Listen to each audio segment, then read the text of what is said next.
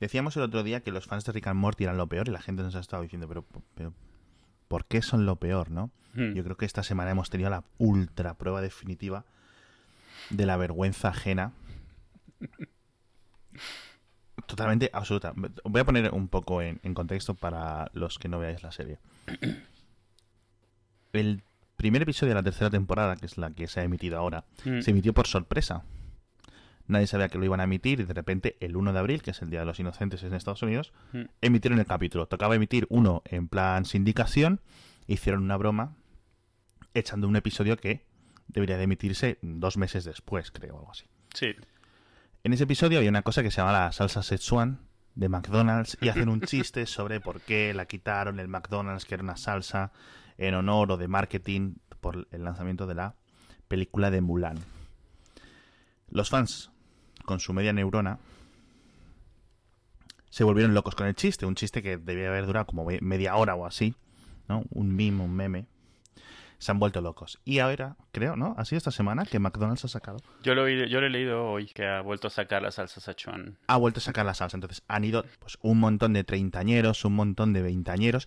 Y sabes que es que, tío, yo no sé si encaja lo mismo, pero me encaja que son el mismo demográfico que los Bronies. Y eh, ha cogido bola el chiste, tío. Es que Mm. no lo entiendo, no lo entiendo, tío. No lo entiendo, no lo entiendo. Hombre, es que el resto Bueno. de cosas del programa son otras realidades paralelas y es muy difícil hacerlas realidad, entonces... Nada. Y al final, pues eso, si podéis buscar en internet, os pondremos enlaces en las notas, en plan, las reacciones, los gritos, el, el, el vejatorio, ¿no? Trato vejatorio a empleados del McDonald's, tío, Sí. que están ahí en plan queriéndose morir.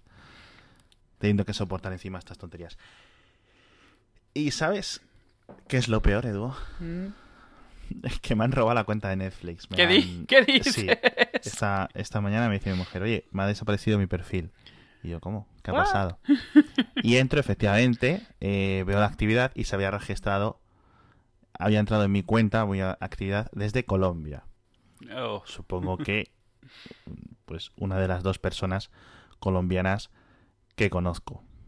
mm, pero no te ¿O la Pablo robado. Escobar? Que está muerto, o el hijo de Pablo Escobar. Mm. Eh, Mm, ¿Y sabes qué es lo que tenía puesto en su perfil? Se había creado un perfil en mi cuenta de Netflix. Se había puesto a ver el puto Rick and Morty. Me Te lo juro, tío. Te lo juro. Esto es así, nunca, no se sabe por dónde va a saltar la nueva sesión. A mí me gusta Rick and Morty, lo veo, lo- o sea, lo veo cuando sale. Pero sí, o sea, yo empecé a seguir el Reddit y tal, porque estaba bien, estaba interesante, y de repente empezó como que a rayarse mucho, mucho, mucho, mucho. Era. Y el caso es que me gustaría hablar de- del tema de Netflix más, a- más allá de la gilipollez de, de Rick and Morty, porque, uno, me parece muy peligroso que alguien pueda entrar en tu Netflix. Mm. Ok, te- literalmente mi password creo que era como culo, ¿vale? O sea, creo que... Porque era mi cuenta que se la iba dejando a, a mis familiares y eso. Digo, bueno, a ver, eh, si vas a ver de vez en cuando una peli, ponte aquí, ¿no? Entonces, si el- para no tener que... Oye, ¿cuál es tu clave? Culo. eh, ¿Vale? O sea, no hay problema. Y me la han robado, tío. O sea, habrá sido alguna filtración eh, de estas que ha habido tantas estos últimos días. De esto Sí. Se han filtrado 20 cuentas o 20 millones de cuentas de no sé dónde. Muchas veces se filtran de otro sitio, pero la gente recicla contraseñas. Entonces, Claro. si tú tienes una base de datos de usuarios y las pruebas a lo mejor en Amazon, aunque eran las de Yahoo, muchas van a colar porque son el email y la, y la contraseña. Eso es. Entonces entiendo que viene de, entonces entiendo que viene de ahí. de- me parece que es a lo mejor en discos que un día para comentar en algún blog me registré y puse password. culo. Ya sabes. Entonces es eh, la, la vida de una persona de 32 años como tengo. Y bueno, y lo que más me fastidia es que Netflix, uno, no te permite recuperar los perfiles. Es decir, si alguien entra en tu cuenta y te borra el perfil o tú lo borras por error, pierdes toda la lista, pierdes todo el progreso de series, pierdes todo. Es decir, no hay como un estado de perfil borrado, no, el perfil se borra. No lo puedes recuperar aunque lo hayas hecho por error, aunque lo hayas hecho eso. Mm. Y el segundo eh, problema que me parece serio es que si detectas que de repente una conexión a, un, a una cuenta de Netflix está sucediendo en otro país, Sí, por lo menos avisar. envía el típico mail Mm. de, oye, ¿eres tú? No, eh, sí, porque que- ahora que lo mencionas, justo yo he recibido últimamente, he recibido uno de Google hace poco y uno de, de Apple porque cambié de teléfono. Sí. Y, o sea, solo el hecho de ser un dispositivo nuevo, era como un aviso al mail no molesta, lo agradeces. Si no es, si no es nada, no es nada. Pero oye, puede que así te enteres de, la, de, cualquier cosa. Es que es, es bastante básico. Sobre todo, mil veces mejor eso que bloquearte la cuenta si alguien intenta varias veces una contraseña equivocada. Por ejemplo, no tiene autenticación de doble, de doble factor. No, no tiene ni la opción, no. No tiene ni opción. Entonces me parece un, un, error bastante grave. A ver, que al final es tu Netflix, no es como tu cuenta de Amazon o tu cuenta del banco, ¿vale? Pero efectivamente puede ser bastante más grave de lo que me ha pasado. Pero de repente, te repito, me ha molestado mucho el hecho de que haya perdido perfiles de, de, de Netflix. Y todo por una tontería que es no tener el, el, factor doble este, que a lo mejor ni lo hubiera tenido activado, pero sí me parece suficientemente básico, tío, lo del contactar o enviar emails de confirmación. Qué sospecho. Netflix tiene aplicaciones para todo lo que se conecta a una pantalla de cualquier tipo. Yo me imagino que es una decisión consciente, de alguna manera, por porque implementar autentificación de doble factor en esas aplicaciones para Smart TVs y para cosas así, a lo mejor es es retorcido. Por ejemplo, Google lo tiene y es eso. Te abre una web, o sea, te abre una pantalla que te dice métete esta web y cópiame el pin.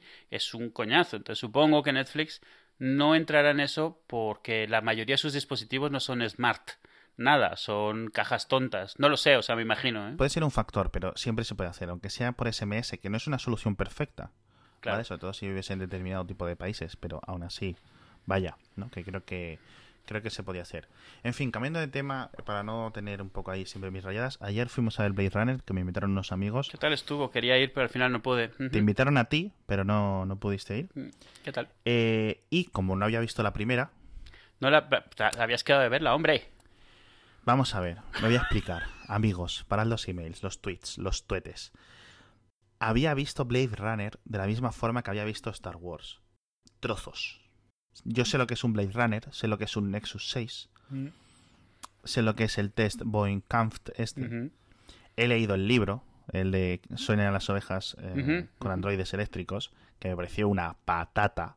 Eh, lo que pasa es que sí es cierto que el libro me lo leí tarde. El mm. libro yo creo que te impacta más si te lo lees con 15, 16 años y yo me lo leí como con 23. Sí, sobre todo en la época en la que se, se, publicó, o sea, un montón de cosas. Ya, es, ya ahora es... Ah, eso pasa con mucha ciencia ficción de hace tiempo, que ahora se ve como rudimentaria, porque claro, los conceptos se han ido depurando y... Claro, claro. Eh, o sea, eh, eh, movidas filosóficas sobre la identidad, sobre el sentido de la biología o sobre qué es la creación, etcétera, pues es que las he bebido hasta con los dibujos animados de cuatro años. No es una cosa que te cambia la vida a los 50 como puede ser si vivieras en, eh, en los años 50 o los años 60, ¿no? El caso, la película siempre, siempre, siempre, siempre me hacía quedarme dormido. Hmm. La he intentado ver a lo largo de los años muchas veces. No digo que sea una mala película, simplemente provocaba este efecto. Y efectivamente me la puse antes de ir a ver al cine y me quedaba sobao. Eh, sospecho, ya pensando, digo, pero ¿cómo puede ser si he dormido bien esta noche, eh, me he tomado mi café y la estaba viendo después de desayunar? Digo, quiero decir, no debería de estarme quedando dormido, no es en plan, la veo en la cama y de desgana, no, no. Y yo creo que es la música, el ritmo de la película mm. original de Blade Runner. Mm. Bueno, eh, y al final ya me la acabé.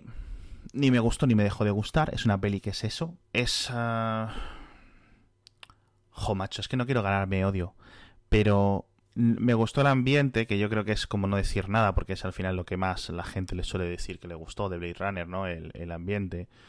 Eh, la música está bien, pero ah, eh, y está muy enganchada con el ritmo, ¿no? El ritmo dosificado que tiene la película. Y los actores, yo creo que los que hacían de androides, los que hacían de Nexus, me resultaban muy raros. Uno, no sé si el director les dijo, Ridley Scott les dijo, oye, tenéis que actuar así de mal o es que son actores que tampoco son muy allá, porque en todo momento no se, no se sentía como... Eh, no sé, no, no, era una reacción normal, pero claro, a lo mejor esa es la gracia, ¿no? Que mm, son humanos perfectos y ahí tienes como un truco, pero por ejemplo, el, el, Nexus 6 este que es más vasto, que es un chico alto, no me acuerdo el nombre, básicamente el que no es Roy Batty, el, otro, ¿no? Leon. Leon. El actor, las dos o tres escenas que sale, lo hace muy mal. O sea, como muy anuncio de. O sea, como muy protagonista de telenovela, pero de serie B. A ver, yo siempre lo tomé como que se supone que ellos fingen emociones porque no, las experimentan igual.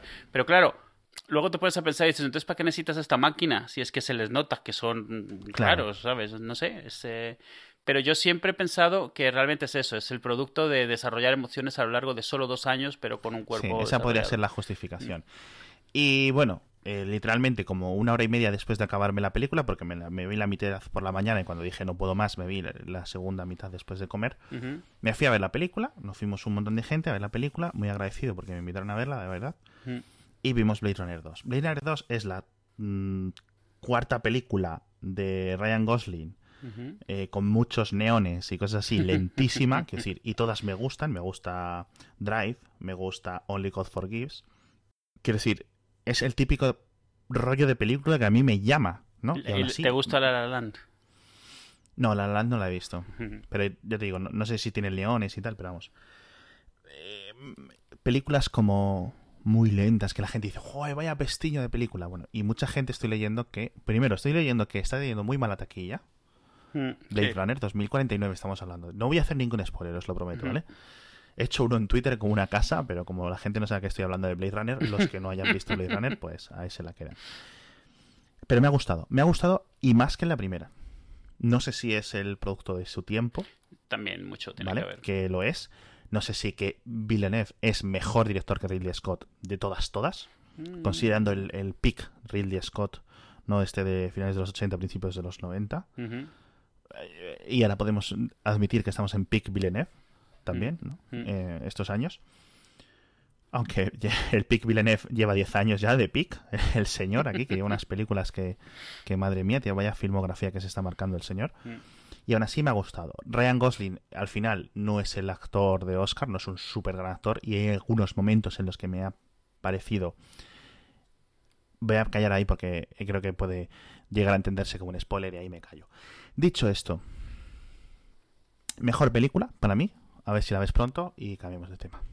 Sí, a ver, me imagino. Yo, yo, doy por sentado de todas maneras que si está bien hecha una versión actual, si ves las dos hoy, se va a ver mejor la moderna. Simplemente la forma ah, de filmarla, por todo ha mejorado. No, claro, absolutamente. por narices. Y aunque es cierto, o sea, realmente de la primera, la primera está muy bien en muchas cosas, pero lo más memorable que tiene es visual. Entonces, mientras esa parte la hayan podido cubrir, por lo que he visto, sí, además, o sea, el tema visual lo tienen perfectamente cubierto. Lo otro realmente es que la hagan bien de acuerdo a cómo se hacen en su tiempo. A lo mejor la 2049 en 30 años se va a ver vieja. O sea, igual que ahora la otra se ve relativamente vieja. Sí. sí, seguramente. Sí me gustaría hacer el, el, Ojalá se mueran. Lo vamos a hacer de Blade Runner. Déjame hacer un Ojalá se mueran Flash. Eh, tenéis coches voladores, eh, amigos del año 2019. Mm, ¿Por qué tenéis túneles? No necesitáis túneles. ¿vale? Podéis volar por encima de la montaña, ya está. O sea, eso me quedó... Mm, o sea, me creo colonias en el espacio, me creo robots eh, casi humanos, me creo un montón de cosas. Pero, mm, ¿por qué tenéis que seguir usando el túnel este de, Nueva York que, lleva ahí hecho, ¿cuánto? Siglo y medio, que tenéis coches voladores. Ya está. Eh, muérete, Ridley Scott.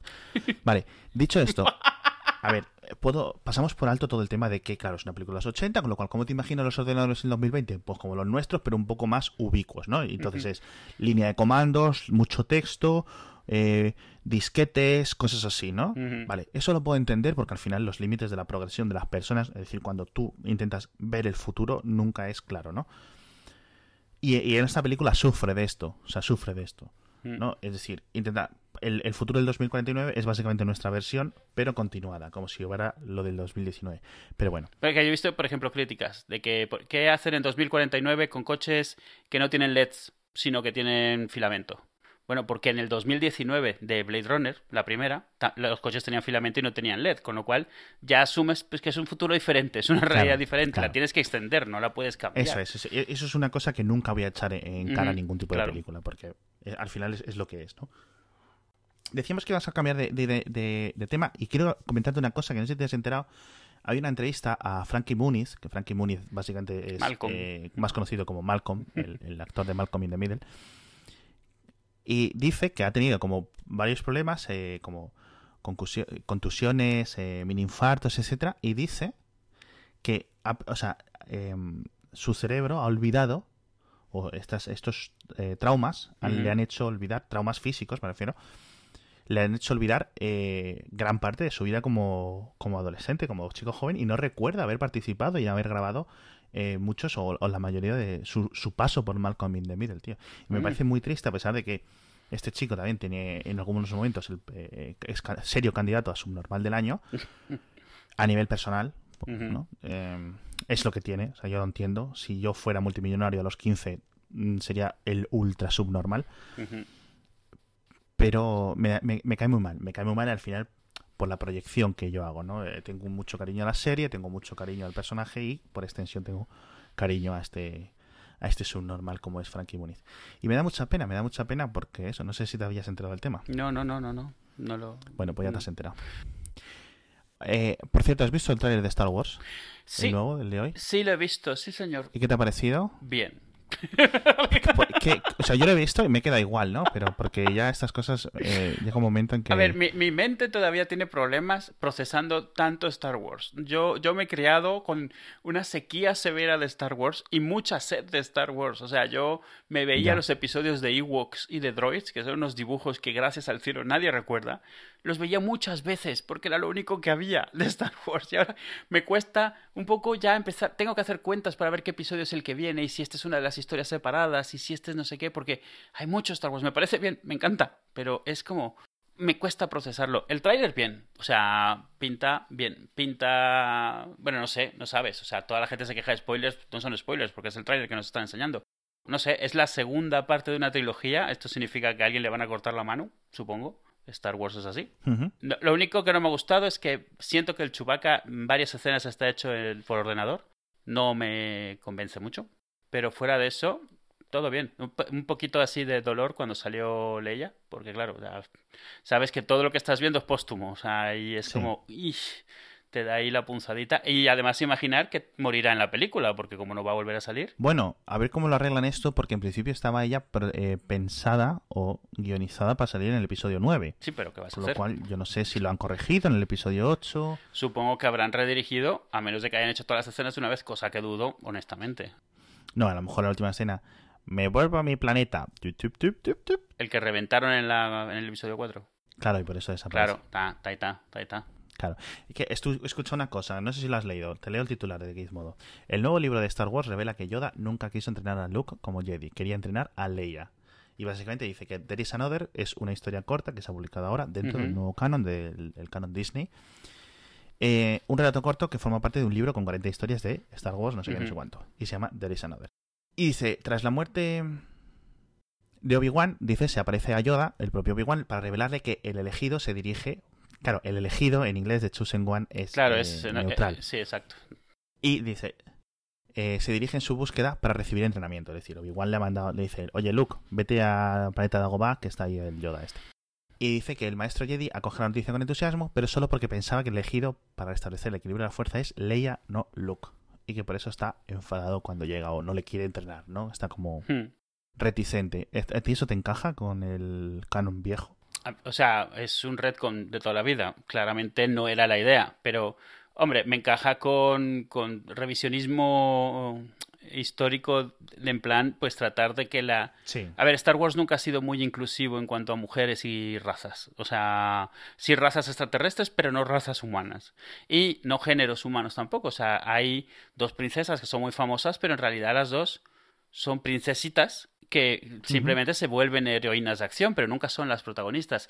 Y yo creo que eso ha sido siempre una asignatura pendiente. Rogue One logra corregir eso, episodio 7 logra corregir eso.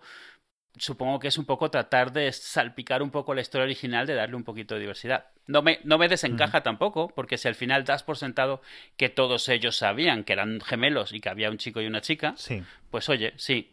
Habiendo visto solo el episodio 4, 5 y 6, no te encajaría porque viene de la nada, de por sí de la nada sale que son hermanos.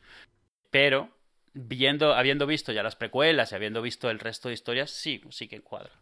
Yo creo que esto simplemente lo hacen para joder a George Lucas. O sea, ya creo que se juntan en un sitio, en, en, su estudio, y dicen, o sea, eh, brainstorm.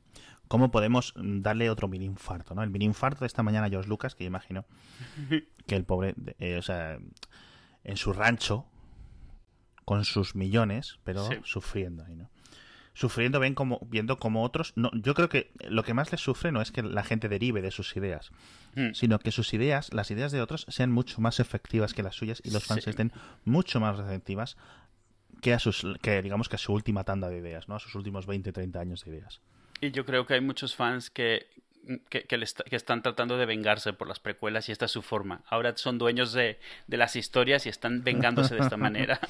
es como, toma, toma. No, y, y, a ver, George Lucas siempre se apoyó en el talento de los demás. Las primeras de Star Wars es muy obvio que es talento compartido, no es solo suyo, porque las precuelas son prácticamente todo suyo y se nota mucho que le tiene que, que, que pinchar, darse cuenta eso de que, de que con sus creaciones están haciendo mucho mejores historias, que es algo que le pasó, el otro día que hablábamos de Star Trek, le pasó a Roddenberry también, que llevaba muy mal ver historias que gustaban más que las suyas sobre su propio universo.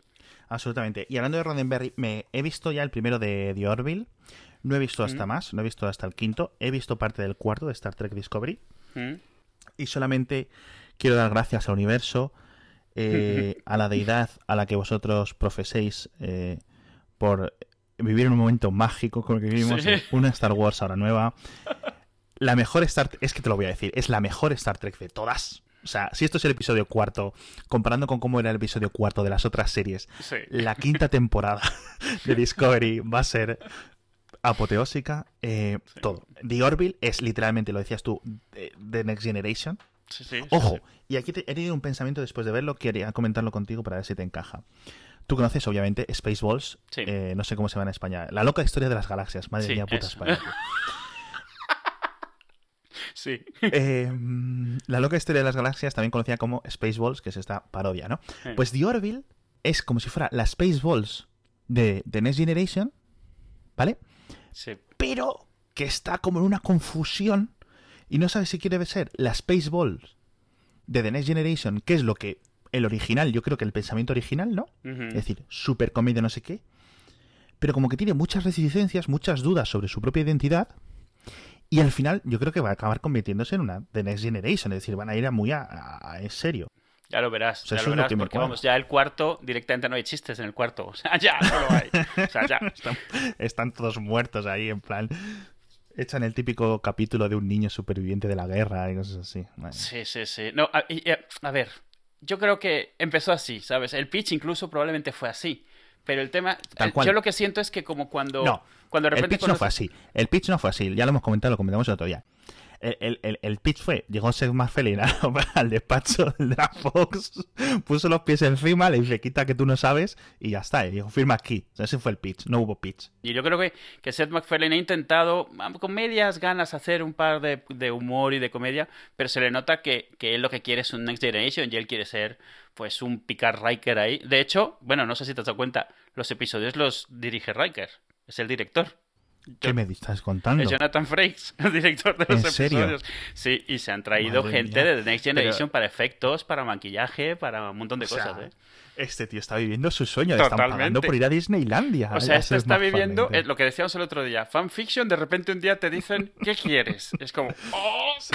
Tal ah, cual. Es, ¿Te acuerdas el episodio de Futurama que aterrizan en un planeta, se estrellan en un planeta y hay ahí un, una nube que lleva muchos años, que lleva un milenio viendo episodios de Star Trek porque se estrelló una nave con todas las, cintas VHS de Star Trek y es súper loco y ha secuestrado a los, a los actores originales y les obliga a, a actuar en el guion propio que ha hecho, el fanfic que ha hecho.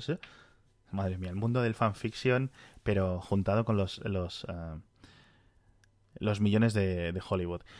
Y una cosa que me gustaría comentar con esto de, Star Trek Discovery es que eh, esto originalmente se, se, emite en CBS en, una plataforma nueva de CBS que se llama All Access, por la que hay que pagar. Aquí, no, por ejemplo, en España la tenemos en Netflix, porque es la que tiene la distribución, etcétera. Netflix, obviamente, paga a la CBS por, por este material, por esta licencia, pero la gente que lo ve en Estados Unidos, no sé si es en Estados Unidos o en Canadá, creo que solo en Estados Unidos, se está quejando mucho porque CBS All Access, primero es cara, me parece que son, son como seis, hay, hay, hay dos versiones. Está la versión de 6 dólares, me parece, que cuesta, que tiene anuncios, y esta versión de 10 dólares. Con lo cual, el problema es que tiene muy pocos programas, tiene solo los programas concretos, ¿no? Y probablemente ya pagan por Netflix. Claro, y en, y en, Estados Unidos es más común tener el Hulu, tener Netflix, tener el Amazon, que el Amazon ahí es más caro, tener todas estas cosas, ¿no? Entonces la gente dice, bueno, me cojo el CBS All Access por, por Star Trek Discovery durante estas 13 semanas que dura y ya está. Pero claro, el problema es que lo están emitiendo con anuncios. Además. claro, entonces la gente es un poco reticente. Puedes cogerte la versión de 10 euros, de 10 dólares, mejor dicho, que no tiene publicidad, pero eso. Y me mm, estoy sufriendo mucho estoy sufriendo mucho porque no sé cómo va de audiencia, Mm. a pesar de que internacionalmente lo está haciendo bien, Sí, claro, pero y me molestaría mucho que eh, la mala experiencia que tienen los estadounidenses o las restricciones que tienen los estadounidenses para verla, porque no está Sí. en la televisión de la misma forma que aquí está. O sea, perdón, Netflix está eh, es una forma mucho más extendida de distribuir las películas, etcétera, o la- las series en este caso. Y digamos que aquí no se llega gratis, ¿vale? Nadie se va de baja después de ver Star Trek Discovery en Netflix. Y el hecho de que pueda sufrir la audiencia por la recepción, Sí. o sea, el, el- el- que la serie el tratamiento nacional. que la sí. serie sufra por, por cómo la están tratando, no por la calidad de la serie en sí, sino porque lo están dificultando tanto o haciendo tan Sí, hostil que porque, al final claro, nada.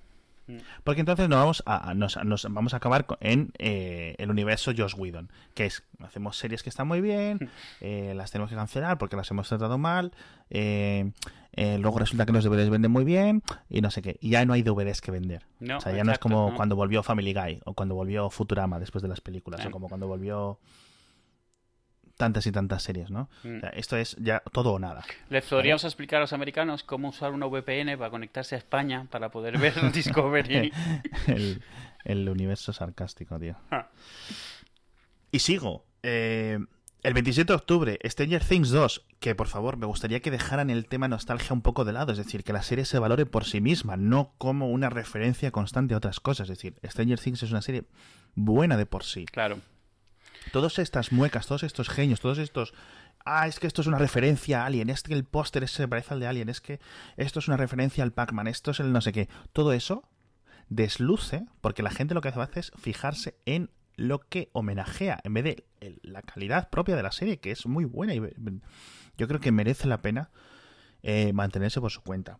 El mismo 27 de octubre que se estrena esta, Thor Ragnarok, que tiene pinta que va a ser de lo mejor. O sea, está teniendo. Y luego eh, Star Wars, etcétera, etcétera. O sea, un otoño muy particular, la verdad. Sí, sí, muy bien. Y bueno, al final no. eh, de, de- de- lo que dices de Discovery, que lo tocaste por un momento. O sea, Discovery es como ver una película de Star Trek cada semana. O sea, una película, película, o sea, tal cual. Sí, sí. Y- y- No, y la cantidad de los personajes. O sea, el Capitán Lorca me parece una cosa increíble que nunca ha habido nada similar en Star, en Star Trek. Malfoy. Eh, sí, Lucius Malfoy, el, eh, el Capitán Lorca. Literalmente, nunca ha habido un capitán malo. O sea, Sí, sí. Que no esté en el universo espejo. ¿Vale? En el Mirror Universe. Sí. Es gracioso, porque la gente está. Yo veo discusiones de que si es Star Trek, que si no es Star Trek, no sé qué. Yo creo que deberíamos agradecer que ahora tenemos el Star Trek clásico en Orville, tenemos el Star Trek nuevo en Discovery. O sea, ¿qué más quieres? O sea, lo, lo tienes todo. No tienes que discutir cuál es mejor. Deberías ser feliz y disfrutarlo. Ay. Pero bueno, ya, ya, ya he dejado de discutir con la gente en Twitter sobre este tema, porque es como, vamos a buscar de Ah, qué. sobre este tema te iba a decir. No, no, me quitas la vida, Digo, no, no, no. Contra natura, digo. Ahora que están apareciendo en Twitter eh, conversaciones que te mete conversaciones aleatorias por en plan, tu amigo está comentando Sí, oye, esto. por favor. Y los likes de la gente y todo eso, tío. Es como, como alguien Eh, picándote, ¿sabes? Como... Sí, me aparecen conversaciones tuyas súper aleatorias, tío. O entro en un hilo en- y, y ahora, eh, en cuanto entras en un hilo, te ponen las respuestas, desde hace un tiempo te ponen las respuestas que han hecho tus amigos Sí. primero a ese tweet. Y entro en un tweet medianamente polémico y estás tú ahí. y digo yo, pero tío. O sea, y todo varía desde que te doy la razón hasta que digo, mm, está cojeando un poco en plan más mansplainer a, eh, madre mía, Edu, que de tiempo libre tienes, pero yo qué sé. Hay que quererte como eres, no sé. No, ninguno somos perfectos. Esto es lo que hay. A todo esto llevo mm, tres días con un iPhone 8. Joder, tú también.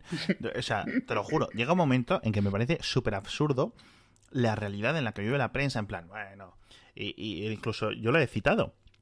Algunos analistas son, "Oye, el iPhone 8 está vendiendo de forma suave, tal, Mm. porque la gente está comprando el 7, que está barato, el 10 está en el horizonte, etcétera, no sé qué, no sé cuánto. Yo lo he reportado, he escrito sobre el tema. Mm. Coño, al final son analistas y, eh, digamos, eh, investigadores y dentro de reputados, ¿no? Pero luego llego que tú te has comprado el 8, el otro también tiene el 8. Mi primo me llama esta tarde y me dice, oye, que me he comprado el 8. Coño, Tío. O sea, a lo mejor es, una- es un poco de mi burbuja y es un poco anécdota, ¿no? Todos estos datos. Pero dice, joder, la gente, todo el mundo está ahí comprándose el 8. Sí, de hecho, Bueno. yo soy yo soy en teoría el friki en mi círculo de amigos y no soy el primero que lo tiene, soy el cuarto. Oh, absurdo, tío. de gente que tenía el 7, el 7 eh, Plus, ¿sabes? Es como, ¿pero qué haces? O sea, Bueno, ¿y cuál te has comprado? ¿El 7 en pequeño, normal? el Eh, 8 negro, en normal. Eh, El 8, perdón. Sí, pero ya lo había dicho el otro día. Yo un Plus, como si no me obligan a tenerlo, yo no me lo compraría. El 8 de 64, no, de 128. ¿No? No, no el de 64, el de 128. 64. Invent. No, el de 64. Que eh, es gracioso porque es el blanco. Me fastidia que no haya el rojo, el red, Sí. el Red Edition, porque me parecía el mejor. Es bueno. el más bonito. Mi mujer tiene un red, ¿Pero qué es esto? pero se lo compró en julio, se lo regalé de cumpleaños. Lo- a Ah, ver, lo ya. pagó a plazos, no, no "Ah, un iPhone. Pero Ya, ya. algo gracioso es, yo siempre he intentado escoger el blanco, siempre me ha gustado el iPhone blanco, desde, yo qué sé, desde el 3GS que tenía la trasera blanca y desde el 4, que fue el primero que vino blanco por, por enfrente, si mal no recuerdo. Y el tema es que este es blanco, pero ah, por ejemplo a Itzel no le ha gustado porque este la trasera es de cristal. Y la trase- el blanco de la trasera no es igual del frontal, se ve como si fuera un poco más... Voy a decir gris, pero realmente es porque está el cristal que es transparente y el color está detrás del cristal. Entonces se ve un poco menos blanco, vamos, no blanco nuclear, sino blanco un Es, poco... la es el mismo color, pero laqueado. O sea, el efecto es como si Sí, laca por y eso, a ella, por ejemplo, no le gustó. Pero claro, de nuevo, ella tiene el red, que para mí sigue siendo también el más bonito, con lo cual es normal que todos le parecen feos. Pero se nota mucho que la parte de delante y la de atrás son como dos blancos diferentes en el, Sí. en el 8. Fuera de eso, hice la migración. Nunca había probado, tomé algún par de fotos, porque nunca lo había visto además, lo de que tienes tu iPhone viejo al lado, cuando lo empiezas a instalar te dice, oye, tienes un iPhone, ¿quieres copiarlo? Y dije, Sí. y dije ay, mm, va- No, literalmente, es como poner en la tecla, es pon- poner el dedo y se empieza a transferir todo, es la leche. Sí, sí, está muy bien. Le dices sí, dice, vale, desbloquea el otro, lo desbloqueas, te dice que veas la cámara por una pantalla o una imagen moviéndose, la enfocas con el otro y esa es la autentificación. Y entonces realmente no del otro teléfono. Del otro teléfono saca la wifi, que es lo que tiene, y el resto Sí. lo saca realmente a través de, de tu, De ba- iCloud, de tu sí, backup de iCloud. O sea, solo baja lo suficiente para poder conectarse y bajar el, el backup. Y oye, magia. O sea, a ver, no digo que esto sea nuevo ni nada, pero nunca lo había utilizado. Eh, el último sitio en el que recuerdo que lo quise utilizar y no pude es que cuando empezaron los Apple TV a poder configurarse con el teléfono, que se los acercabas cuando estaban configurándose y te pillaban la wifi y eso, Sí, nunca lo usé. Entonces esta es la primera vez y he sido como, ¡Uy! ¡Uy! sí. ¡Uy! Como un Android tiene una cosa similar, pero que no funciona. No es en plan tan mágico, aunque es cierto que es eh, eh, bastante similar, que es, tienes un teléfono nuevo, de- desbloqueas el NFC, Ujú. el NFC, Ah, ojo, en cada uno de los dos, los pones espalda con espalda, o sea, trasera con trasera, y hace pim cuando funciona, o sea, porque a veces nunca funciona. Eh, y te lo digo yo que tengo que transferir mis datos a los móviles de las reseñas de forma constante. Es decir, no me funciona, vamos a decir, el 50% de las veces. Y lo mismo, pasa los pocos datos que tiene que pasar y el resto empieza a tirar eh, la lista de aplicaciones, las configuraciones. Claro, porque la ventaja es que como las aplicaciones las tiene que bajar todas, no necesita pasarlas, solo necesita saber la lista. Claro, claro. Y Eso si en el backup tienes los datos locales de cada una, es que no tienes que pasar ya nada del teléfono, todo lo baja de- del backup.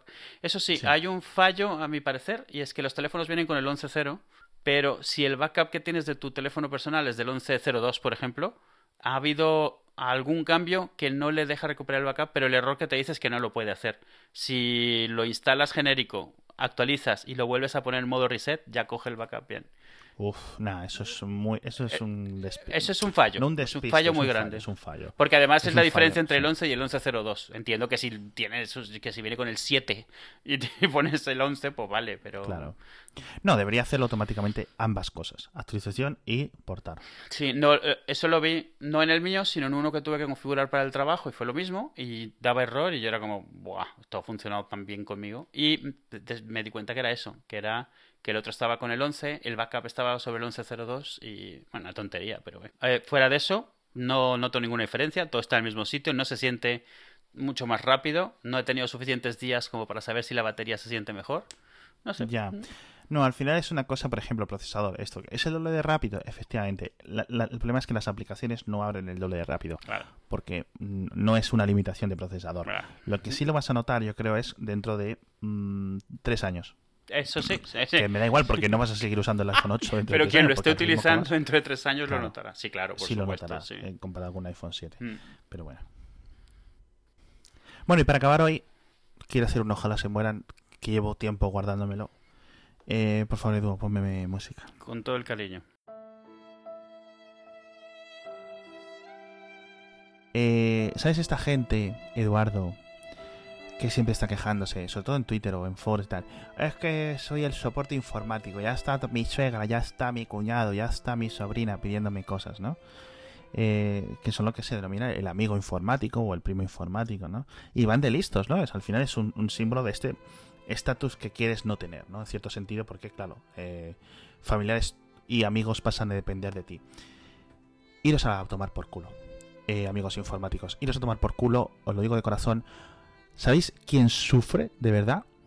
Cuando tienes un amigo que ha estudiado Derecho, y, menos y mucho más si ejerce de abogado, la tarra, la turra y la tirra que le dan a este, a este, a este paisano. Constantemente WhatsApps. Oye, que mi vecino ha puesto una planta en la terraza mm, y que si le puedo denunciar o llamar a la policía. Oye, que mi trabajo, mi jefe me ha dicho tal. Eso es turra. Y además con cosas serias, no con no me funciona la impresora, no se me actualiza el WhatsApp, cómo hago un backup de los contactos de Gmail, Mm, me cambia de móvil y no tengo los contactos. Esos son gilipolleces. Otro tema. Cuando tienes un amigo que ha estudiado medicina, ha hecho el MIR, se ha pegado tres años especializándose y básicamente lo único que tiene es WhatsApp en esa pobre persona para recibir mi hija tiene 37,5 de fiebre.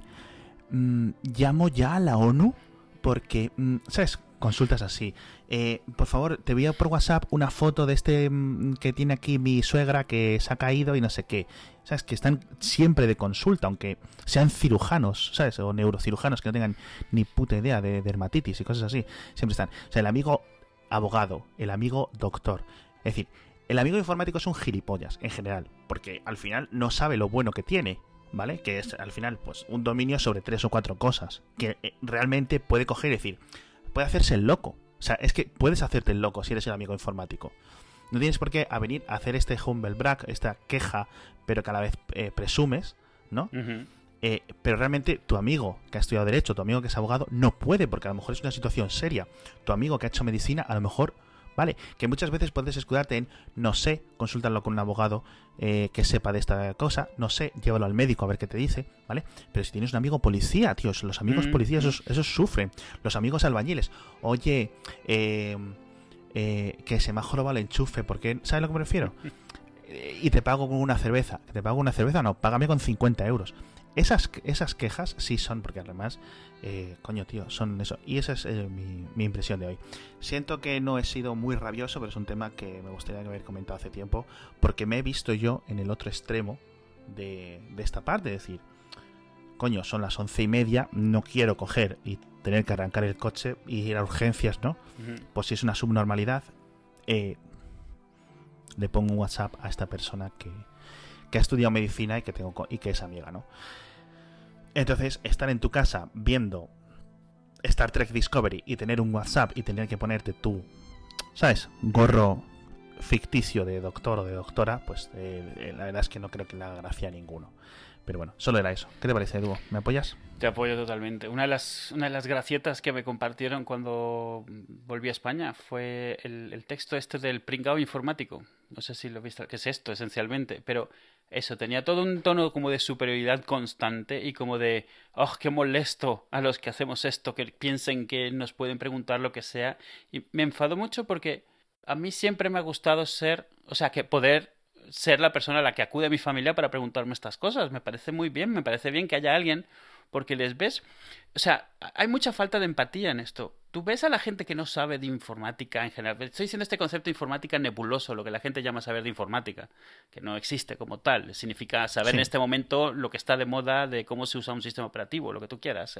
O sobre todo, honestamente, no es saber más, es simplemente no tener miedo. En la mayoría de los casos es no tener miedo de intentar cosas, que mucha gente tiene es miedo. Básicamente en la mayoría de los casos es saber buscar en Google. Sí, saber buscar, eh, saber que no tienes que tener miedo de probar cosas porque no va a ser tan grave. Hay gente que tiene pavor de tocar el botón equivocado. Pero es como, o sea, tú ves a la gente y realmente hay gente que se paraliza porque en el fondo tiene muy interiorizado que la máquina que están controlando es muy compleja y que no la comprende. Y hay gente que eso le da mucho miedo. Entonces, poder ayudarle con eso, a mí me parece súper bien. Entonces, cuando vi este texto del pringao, que era además como, como en el tono también como de, y si no quieres no les ayudes, invéntales cosas que no van a saber de todas formas, ¿para qué te preguntan si no lo van a usar? Era como muy así, como además como eso, súper molesto. Lo has expresado bastante bien. Y por supuesto, ni de lejos el saber tres tonterías simplemente porque usas más, el más horas el ordenador al día que otras personas, de verdad, como dices tú, no tiene diferencia con las cosas que le preguntan a un abogado. Y yo creo que lo vamos a dejar por hoy y vamos a hacer una cosa que es, vamos a hacer un tráiler del próximo episodio. ¿Qué dices? Qué modernos somos ya. Es, ¿Cómo se nota el presupuesto? Eh? En el próximo episodio os voy a contar tres anécdotas, amigos. Tres anécdotas. Una, cómo me encontré un taxi, eh, perdón, me encontré un taxi. En taxis los encuentras de normal. Están en tus sitios. Cómo encontré un iPhone en un taxi y lo devolví, Mm. a pesar de la ineptitud. O sea, yo puse todo para intentar devolverlo. O sea, si yo no lo hubiera, si yo no hubiera sido medianamente el amigo informático en este caso, ese móvil no hubiera vuelto a su dueño por ineptitud del propio dueño, que era absurdamente estúpido. Segundo, voy a contar una vez que cuando era adolescente, o bueno, tardío adolescente, 18 años, no, adolescente, cojones, 16 años, y de lo típico, me voy a ir al pueblo en Semana Santa, voy a dejar el ordenador ahí descargando a tope, bueno, bueno, bueno, toda la noche ahí con mi conexión de 256K. ¿Qué es lo que ocurrió? Os lo sabréis en el próximo episodio de Hacía Falta. Y mi experiencia porque después de cuatro años en el colegio me he apuntado al AMPA. Esto, soy- me he metido en el universo de las asociaciones de madres y padres, amigos. Eh, Además, tú para tus pulgas tienes que estártelo pasando bomba. un, es un mundo trósfido en sí mismo, que es un universo sórdido, eh, eh, que merece la pena y que eso. Ya está, tráiler, ahí tenéis. Adiós.